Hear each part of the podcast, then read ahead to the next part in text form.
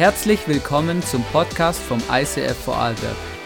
Wir wünschen dir in den nächsten Minuten eine spannende Begegnung mit Gott und viel Spaß.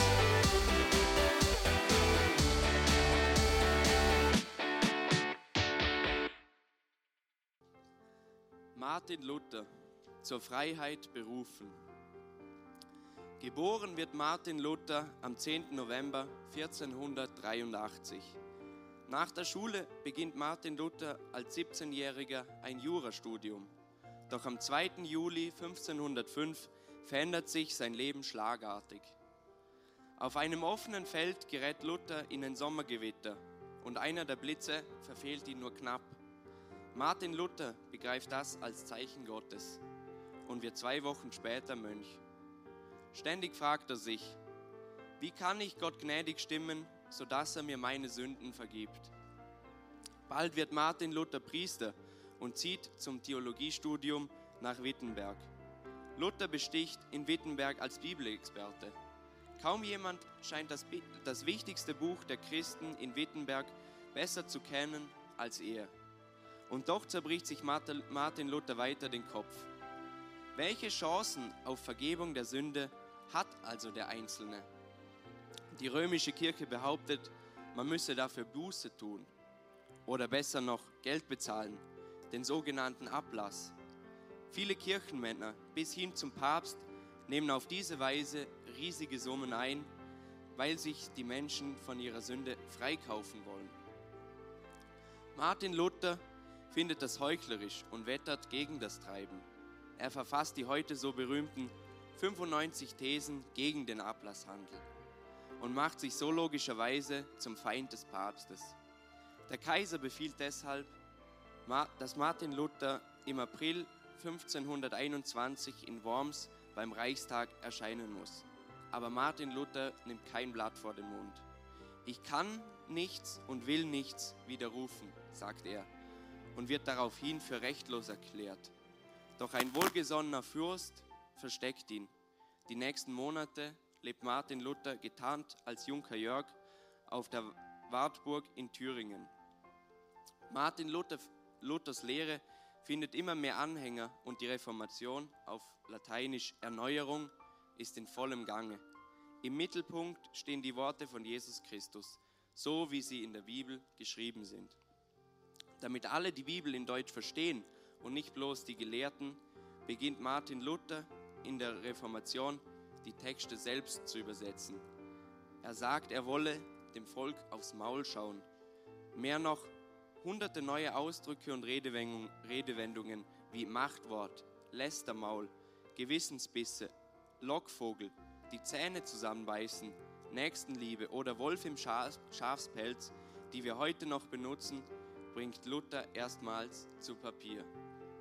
Im Jahr 1525 heiratet der frühere Mönch seine Frau Katharina von Bora und bekommt mit ihr sechs Kinder. Er bricht mit dem Zölibat und setzt wieder auf die Werte Ehe und Familie für Geistliche.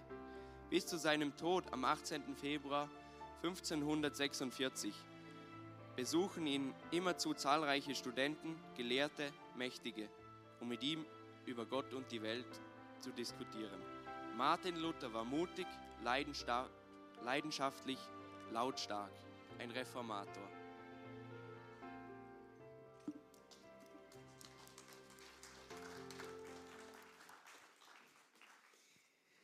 So gut, schönen guten Morgen, auch online. Schön, dass du eingeschaltet hast. Danke vielmals. Martin Luther Vielleicht hast du schon was von ihm gehört, vielleicht schon was über ihn gelernt in der Schule oder irgendwo. Aber dieser Mann, der war unglaublich mutig, weil der hat tatsächlich sein Leben aufs Spiel gesetzt. Weil er hat Missstände aufgedeckt in einer Zeit, in der die römisch-katholische Kirche unglaubliche Dinge gemacht hat, in der das wie sage ich dem, es war ein dunkles Kapitel der Kirche, weil es sogar bei Päpsten viel mehr ums Geld ging, als um das, was Jesus oder Gott eigentlich wichtig ist.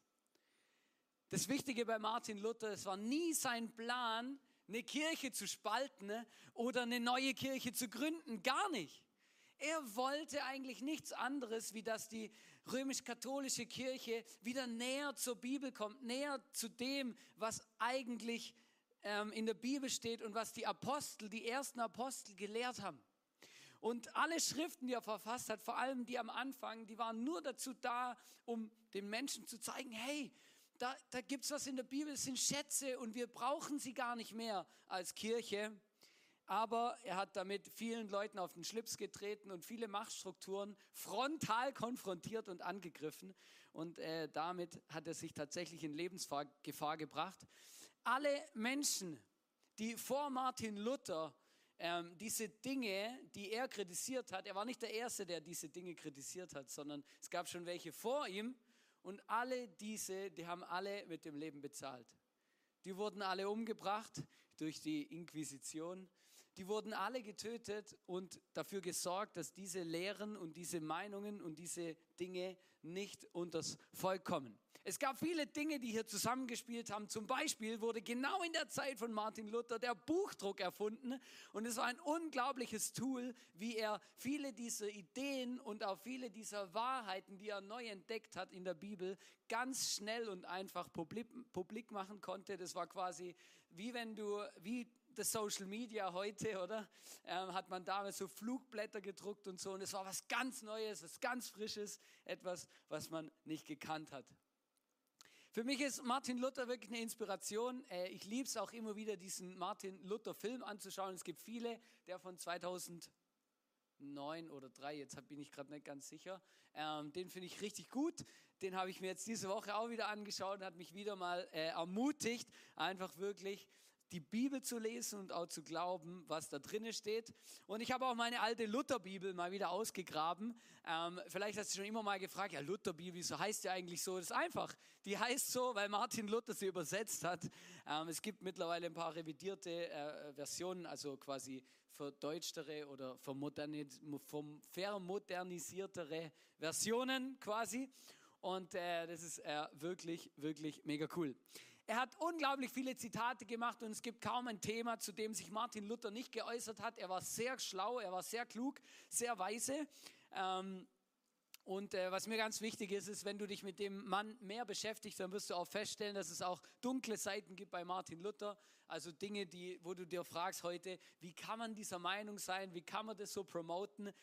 Ähm, die gibt es fast bei jeder Person immer. Ähm, aber das, was er bewegt hat und das, was er verändert hat, von dem profitieren wir bis heute. Und das ist mega krass und auf die Dinge möchte ich mich heute in der Predigt konzentrieren und da uns ein paar Dinge mitgeben. Und ihr werdet merken, dass auch Dinge, die wir als Freikirche und auch die evangelische Kirche heute noch als sehr wichtig erachten, was unser Fundament ist, dass es bis auf Martin Luther zurückgeht. Ich möchte euch ein paar ähm, Zitate vorlesen, es sind auch ein paar lustige dabei. Es gibt wirklich kein Thema, zu dem er sich nicht geäußert hat. Martin Luther hat zum Beispiel relativ viel zum Beispiel auch über Sex gesagt. Also kannst du das mal anschauen, das ist wirklich interessant. Aber über Arbeit und Gebet hat er gesagt, bete so, als würde jeder, jedes Arbeiten nichts nützen und arbeite so, als würde jedes Gebet nichts nützen. Über die Verantwortung als Christen hat er gesagt, Christen, die beten, sind wie Säulen, die das Dach der Welt tragen. Come on. Nur ein bisschen Druck. Geld, über Geld hat er gesagt, die Sorge darum, wie man sein Geld erhält, ist die schrecklichste Knechtschaft. Und wenn ich heute in unsere Gesellschaft schaue, denke ich mir, er hat unglaublich recht. Ja? Wo du dir überlegst, welches Investment ist noch das Richtige, welches geht bald den Bach runter, welches wird erhalten bleiben, keine Ahnung. Du kannst dich ja da den ganzen Tag damit beschäftigen. Luther war auch der, der gesagt hat, so als Randbemerkung, es braucht drei Bekehrungen. Die Bekehrung des Herzens, die Bekehrung des Verstandes und die Bekehrung des Geldbeutels. Also er hat gewusst, unser Herz hängt sehr oft sehr stark am Geld und es ist etwas, was sehr viel Macht über unser Leben haben kann und das war ihm sehr bewusst. Über Lügen und das Gewissen hat er gesagt, eine Lüge ist wie ein Schneeball. Je länger man sie wälzt, desto größer wird sie. Über negative Gedanken, der es richtig gut hatte, gesagt, dass die Vögel der Sorge und des Kummers über deinem Haupt fliegen, kannst du nicht ändern. Aber dass sie Nester in deinem Haar bauen, das kannst du verhindern. Das ist sehr weise. Über Ehe hat er gesagt, die Frau soll dafür sorgen, dass ihr Mann, dass ihr Mann gern nach Hause kommt und er soll dafür sorgen, dass sie ihn nur ungern wieder gehen lässt. Das ist eine Eheweisheit. Über Sex hat er gesagt, in der Woche zwei bis vier schadet weder ihm noch ihr. Und zuletzt zu meiner, hier, zum Predigten hat er Folgendes gesagt. Er hat gesagt, ihr könnt predigen über was ihr wollt, aber predigt niemals über 40 Minuten. Es ist mega krass, ähm, wie viele Dinge er gesagt hat, die heute immer noch so unglaublich viel Sinn machen. Ähm, und und äh, das finde ich wirklich, wirklich mega spannend. Ich habe wirklich lange überlegt, was ich dieser Message für einen Titel gebe. Ähm, weil es gäbe so viele Titel und so viele Themen, auf die man Schwerpunkt setzen würde, könnte. Und ich habe ganz bewusst den Titel gewählt, zur Freiheit berufen. Äh, weil Martin Luther hat ein ganz bekanntes Werk verfasst und das heißt ähm, Die Freiheit eines Christenmenschen, wo er darüber, wo er darüber schreibt, ähm, warum Christen eigentlich frei sind und was diese Freiheit eigentlich bedeutet. Und ähm, das ist mega spannend, falls dich das interessiert. Du kannst es einfach eingeben, Schriften Martin Luther oder die Freiheit eines Christenmenschen und dann kannst du diese 30 Thesen oder 31 Thesen, die er da geschrieben hat, selber mal nachlesen und äh, auch die Bibelstellen dazu nachschlagen, wie er auf die kommt. Ähm, und du wirst feststellen, das ist wirklich sehr gut. Ich möchte vier theologische Nuggets äh, Gold Nuggets, also wichtige Dinge teilen, die Martin Luther gesagt hat. Ähm, die sind auch ganz bekannt, äh, so seine Sola oder Solis. Ähm, und dann kurz darüber sprechen, ähm, was, wie er die Kirchengeschichte damit geprägt hat und was es für unser Leben bedeutet. Das erste ist, das erste, was er gesagt hat, ist, ähm, jeder Mensch hat einen direkten Zugang zu Gott. Auf Lateinisch heißt es dann sola fide was so viel heißt wie allein aus Glauben, Schrägstrich, Vertrauen.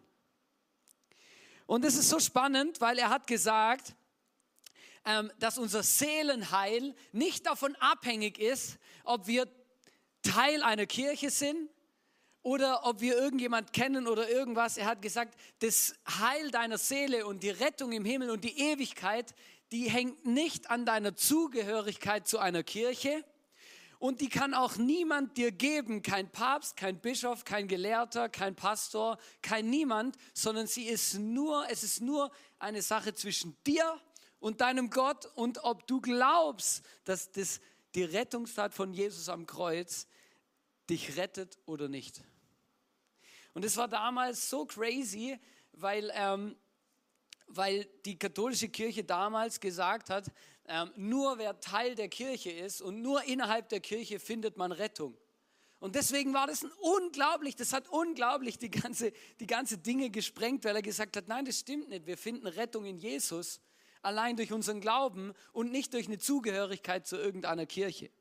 Er hat gesagt, äh, folgendes Zitat, willst du alle Gebote erfüllen, von deiner bösen Begierde und Sünde gelöst werden, wie es die Gebote erzwingen und fordern, siehe da, Glaub an Christus, in welchem ich dir zusage, alle Gnade, Gerechtigkeit, Frieden und Freiheit.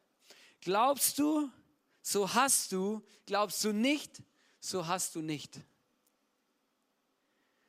Und das ist, das ist wirklich krass. Das war damals eine unglaubliche Revolution, ähm, das zu behaupten und zu sagen, hey, es hat nichts, mein Glaube hat nichts mit zu, Kirchenzugehörigkeit zu tun. Was nicht heißt, dass Kirche nicht wichtig ist oder dass wir Kirche nicht brauchen, aber sie entscheidet nicht darüber, ob wir gerettet sind oder nicht. Den Bibelvers, den er dazu bringt in seiner These oder an dieser Stelle, ist, steht in Römer 3, Vers 28. Da heißt es, so halten wir nun dafür, ich lese heute alle Bibelstellen aus der Lutherbibel vor, gell? extra, so halten wir nun dafür, dass der Mensch gerecht wird ohne des Gesetzes Werke, allein durch den Glauben.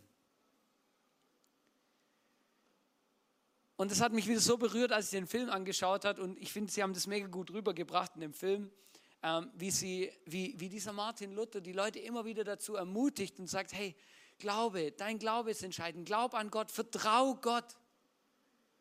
Setz dein Vertrauen in Gott. Das zweite Nugget, der zweite theologische Schwerpunkt, den er gesetzt hat, ist allein durch Gnade, sola gratia. Und das war halt zu der Zeit extrem populär. Damals war es ganz normal, hey, Werke und Taten ähm, sind, mit Werke und Taten kann ich meine Sünden abstreifen und dann erlange ich einen Platz im Himmel. Dann, dann, dann wird meine Seele heil, ich werde in den Himmel kommen, alles wird gut. Und es war wirklich auch ein dunkles Kapitel der Kirche, weil sie der Angst der Menschen vor der Hölle dazu gebraucht haben, um Geld zu verdienen. Und das ist wirklich krass. Damals gab es ganz berühmte Leute, ähm, Tetzel war zum Beispiel so einer in Deutschland. Die sind durch die Dörfer gezogen und haben Theaterstücke aufgeführt, um den Leuten Angst zu machen vor der Hölle und ihnen dann zu sagen, wenn sie jetzt etwas spenden oder einen Ablassbrief kaufen, dann werden sie in den Himmel kommen. Ein ganz bekannter Satz aus dieser Zeit ist, ähm, ähm, genau, wenn das Geld im Kasten klingt, die Seele aus dem Fegefeuer springt. Ja? Richtig krass und das haben die damals promoted. Das war auf dem Marktplatz quasi, war das eine Show, wo die abgezogen haben. Und Martin Luther hat es gesehen und es hat sein Herz so tief getroffen und er hat gesagt, hey, hört auf mit dem Scheiß.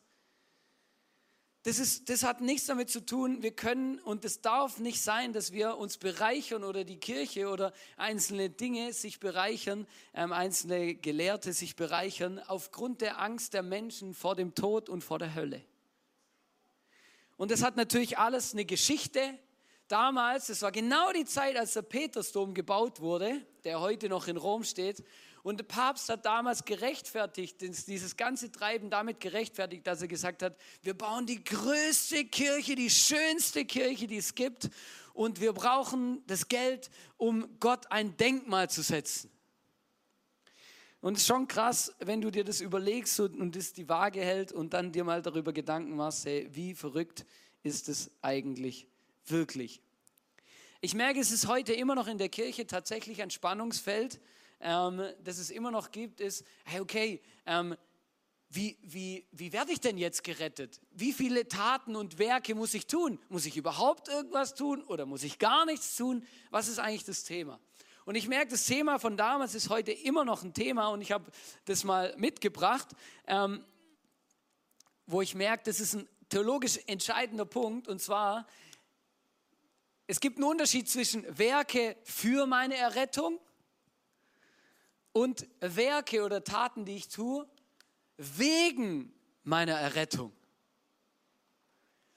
Also der Punkt ist eigentlich der, und das hat Martin Luther extrem gut auf den Punkt gebracht und dagegen hat er gewettert und das ist auch sein theologischer Punkt, äh, allein aus Gnade, wo er sagt, wir können durch Werke, Taten oder Spenden uns unser Seelenheil nicht erkaufen und erarbeiten. Aber wenn wir verstanden haben, dass wir durch Gnade gerettet sind, dann, dann sind wir dazu berufen, gute Taten zu tun und gute Werke zu vollbringen aber sie haben nichts mit unserer Rettung zu tun und mit dem, ob wir in den Himmel kommen oder nicht. Martin Luther hat es folgendermaßen ausgedrückt. Er hat gesagt, gute Werke machen einen Menschen nicht gut, aber ein guter Mensch tut gute Werke. Ganz einfach. In der Bibel heißt es in Epheser 2, Vers 8 bis 10, eben, ich, jetzt, im, jetzt in der Vorbereitung ist mir das so bewusst geworden, so krass, hey, wir lesen da das, was Luther selber übersetzt hat. Denn aus Gnade seid ihr gerettet durch Glauben und das nicht aus euch. Gottes Gabe ist es, nicht aus Werken, damit sich niemand rühme. Also niemand kann sagen, wow, das habe ich alles gemacht, deswegen muss mich Gott ganz besonders lieb haben. Weil Gott liebt jeden Menschen gleich.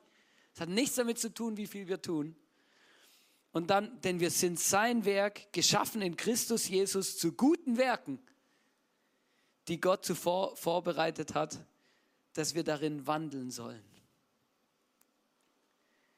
Martin Luther hat gesagt, hey, wir können uns unsere Errettung nicht verdienen, nicht erkaufen und nicht erarbeiten. Es ist nur Gnade, nur das Geschenk von Jesus am Kreuz, dass wir Rettung und den Himmel erleben dürfen. Gott liebt alle Menschen gleich. Und er ist für alle Menschen am Kreuz gestorben, egal was sie verbrochen haben. Aber wenn wir dieses Geschenk der Gnade erlebt haben und angenommen haben in unserem Leben, dann sind wir dazu berufen, gute Werke zu tun und Menschen zu lieben, unsere Mitmenschen zu lieben und als Licht in dieser Welt einen Unterschied zu machen, als Hoffnungsträger. Der dritte Punkt, den Martin Luther geprägt hat, wie vielleicht kein anderer, zumindest nicht im deutschsprachigen Raum, direkter Zugang zur Bibel. Allein die Bibel, sola scriptura. Er hat gesagt, es kann doch nicht sein, dass das, was Gott alles sagt und das Wichtigste unseres ganzen Glaubens, unser ganzes Fundament, dass das nur ein paar wenige lesen können, nur ein paar wenige verstehen können und, und nur ein paar wenige überhaupt äh, äh, auch, auch predigen dürfen.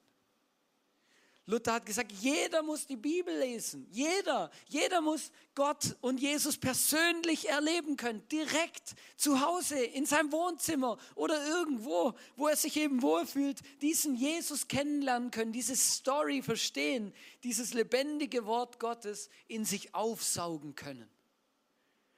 Und deswegen hat er sich dafür entschieden, die Bibel zu übersetzen. Und da, es gab schon vor ihm Übersetzungen ins Deutsch aber nie aus der Originalsprache. Er war der Erste, der die Bibel ins Deutsche aus dem Hebräischen und Griechischen übersetzt hat und nicht vom Lateinischen ins Deutsche übersetzt hat.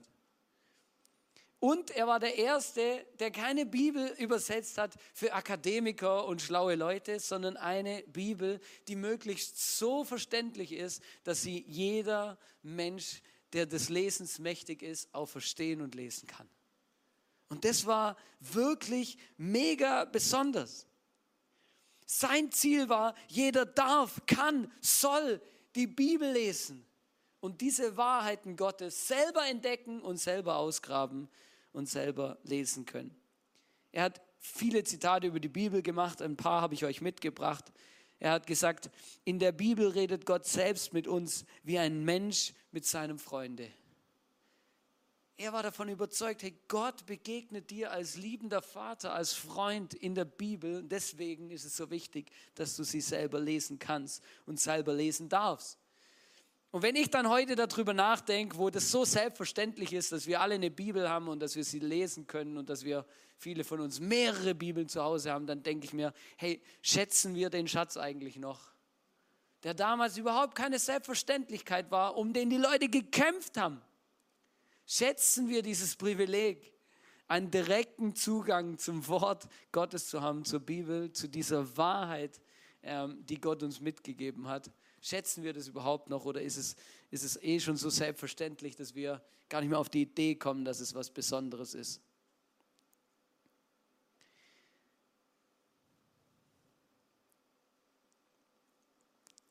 Er hat zusätzlich, er hat noch ein anderes Zitat gesagt über die Bibel, da heißt es, wenn wir glauben könnten, wenn wir glauben könnten, dass Gott selbst in der Heiligen Schrift mit uns spricht, dann würden wir eifrig darin lesen.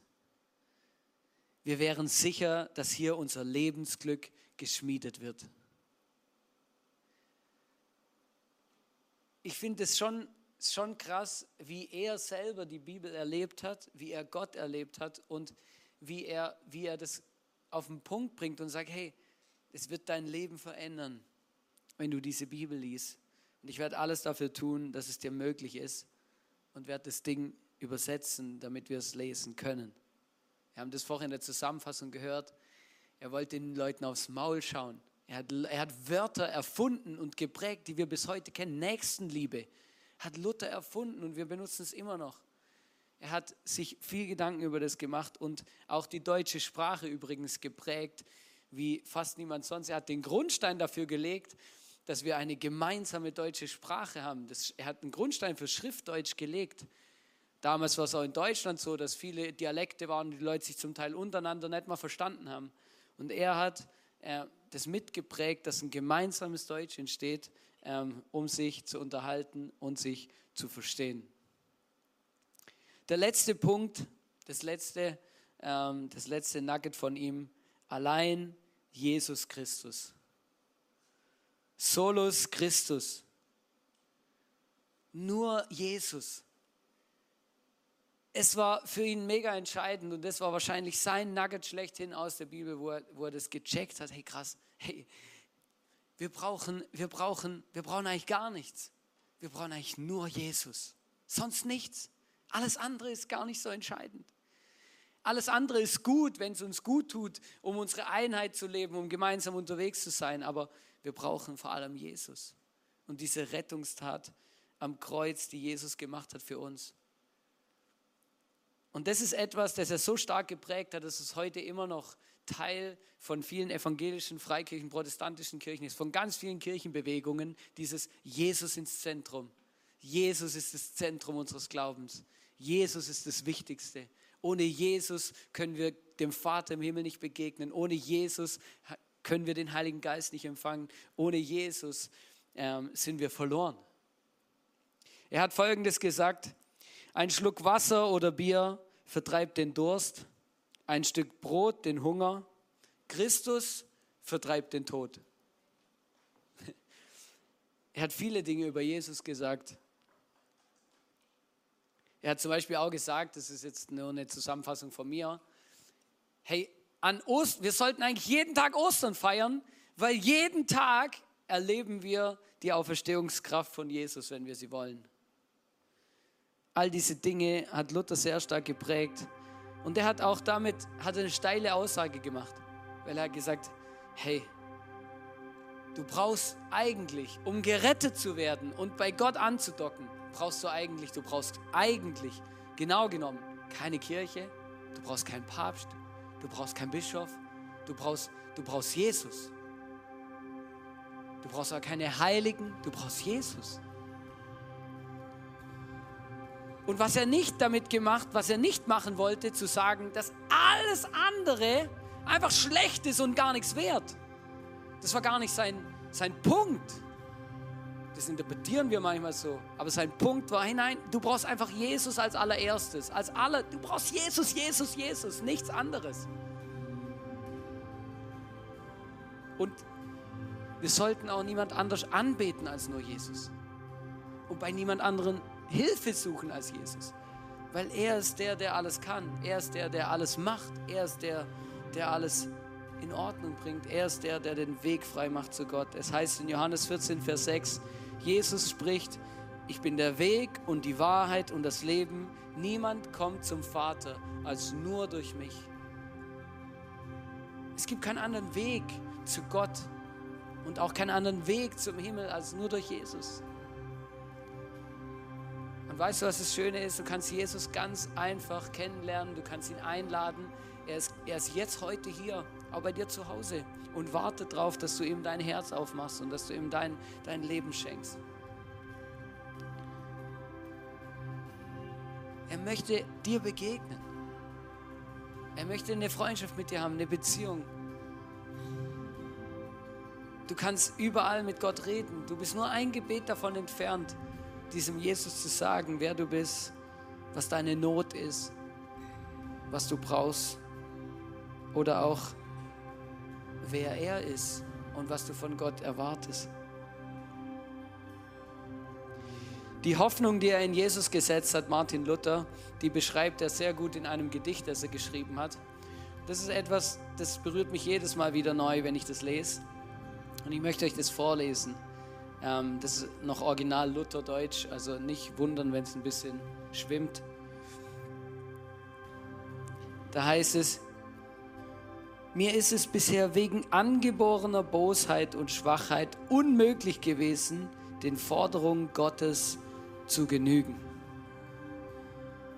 Wenn ich nicht glauben darf, dass Gott mir um Christi willen dies täglich beweinte Zurückbleiben vergebe, so ist es auch mit mir. So ist es aus mit mir. Ich muss verzweifeln. Aber das lasse ich bleiben. Wie Judas an den Baum mich hängen, das tue ich nicht. Ich hänge mich an den Hals oder Fuß Christi wie die Sünderin. Ob ich auch noch schlechter bin als diese, ich halte meinen Herrn fest. Dann spricht er zum Vater, dieses Anhängsel muss auch noch durch. Es hat zwar nichts gehalten und alle deine Gebote übertreten, Vater, aber er hängt sich an mich. Was willst? Ich starb auch für ihn. Lass ihn durchschlupfen. Das soll mein Glaube sein. Manche Leute sagen, es ist zu crazy, wie er sich selber verurteilt hat. Aber seine unglaublich ausgeprägte Sündenerkenntnis, das war so eine Not in seinem Leben, dass, es, dass, er, dass, er, dass er Gott immer extrem erlebt hat. Er hat, er hat so ein, Be, wie sagt man das, nicht ein Bedürfnis, sondern er hat so eine Sicht gehabt für Sünde. Er hat genau gewusst, was für Fehler er macht, was für Fehler er gemacht hat.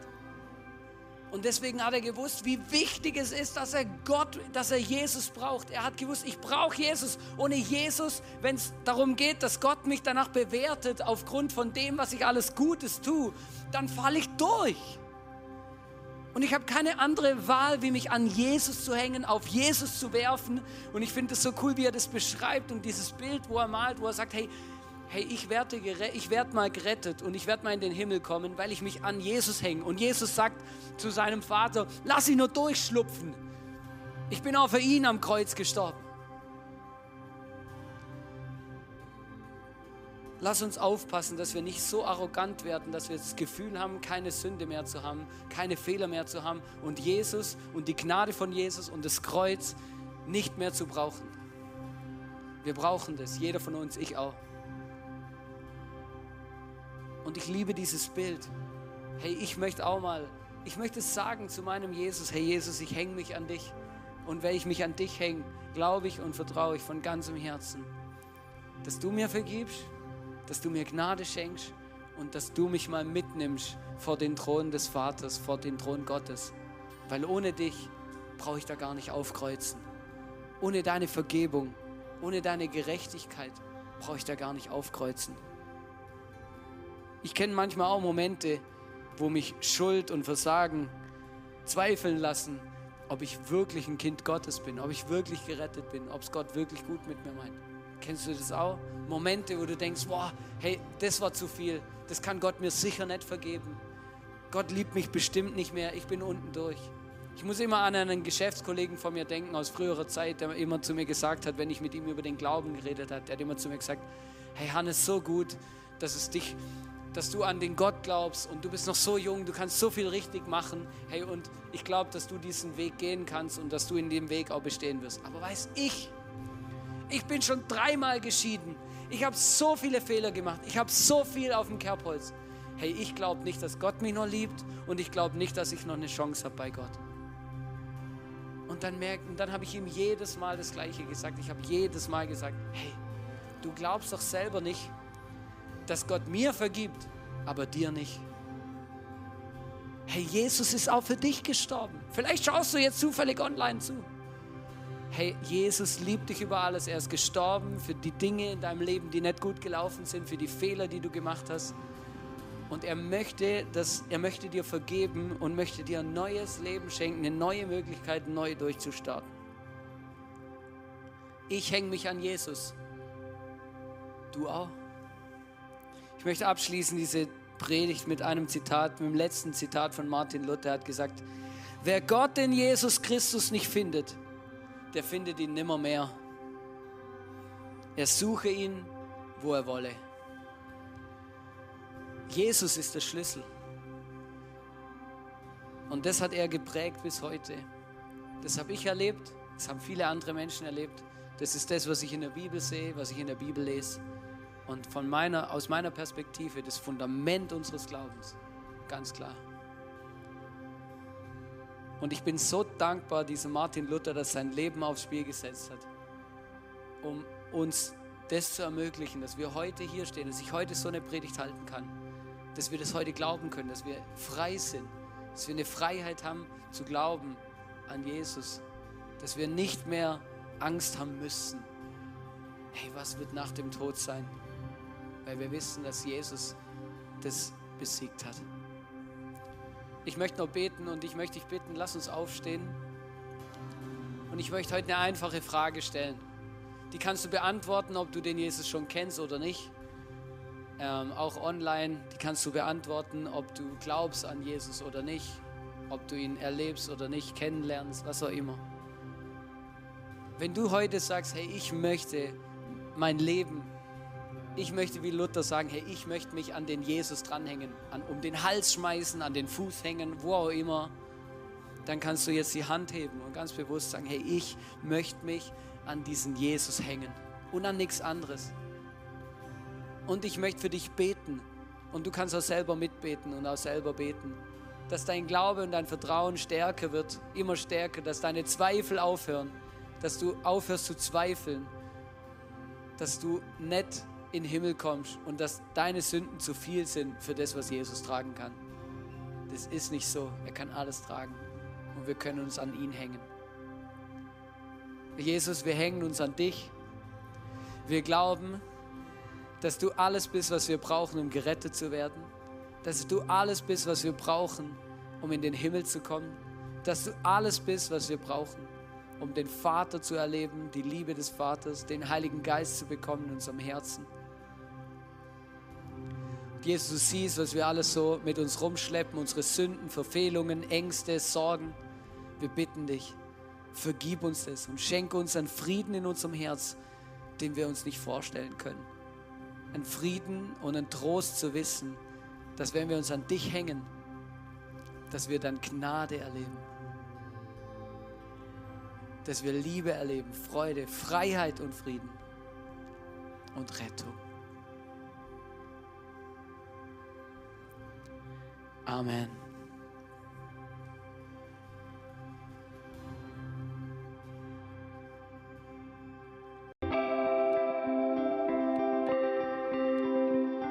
Wir hoffen, dass dir diese Predigt weitergeholfen hat. Wenn du Fragen hast, schreib uns eine Mail an info at icf-vlbg.at. Alle weiteren Informationen findest du auf unserer Homepage.